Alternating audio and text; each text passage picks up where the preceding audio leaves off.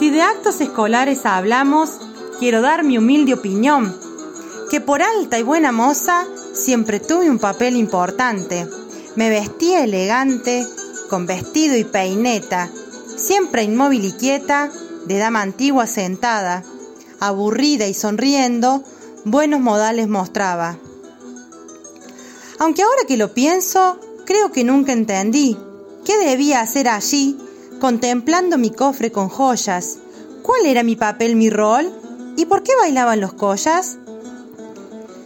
Participé en cada acto, del jardín a la secundaria, siempre con mucho entusiasmo, pero sin saber que festejaba. Ni siquiera en tercer año, cuando vi historia argentina, pude relacionar los actos. Creo que no prestaba atención a tan famosa revolución.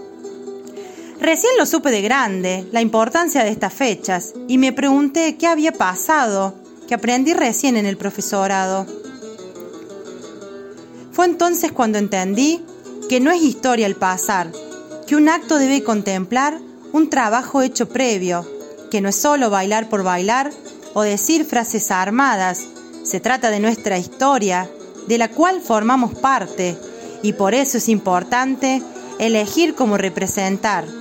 Lo aprendido en la experiencia, te digo, no es mucha ciencia y la fiesta tendrá su impronta. La escuela será intervenida por alumnos protagonistas que sabrán ser artistas y vestir el edificio.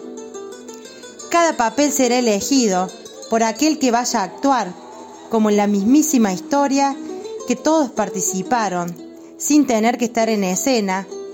Cada uno elige un rol y todos son importantes. Las mujeres elegantes también cumplen su función, porque somos un pueblo libre. ¡Que viva la revolución! ¡Viva la patria! ¡Viva!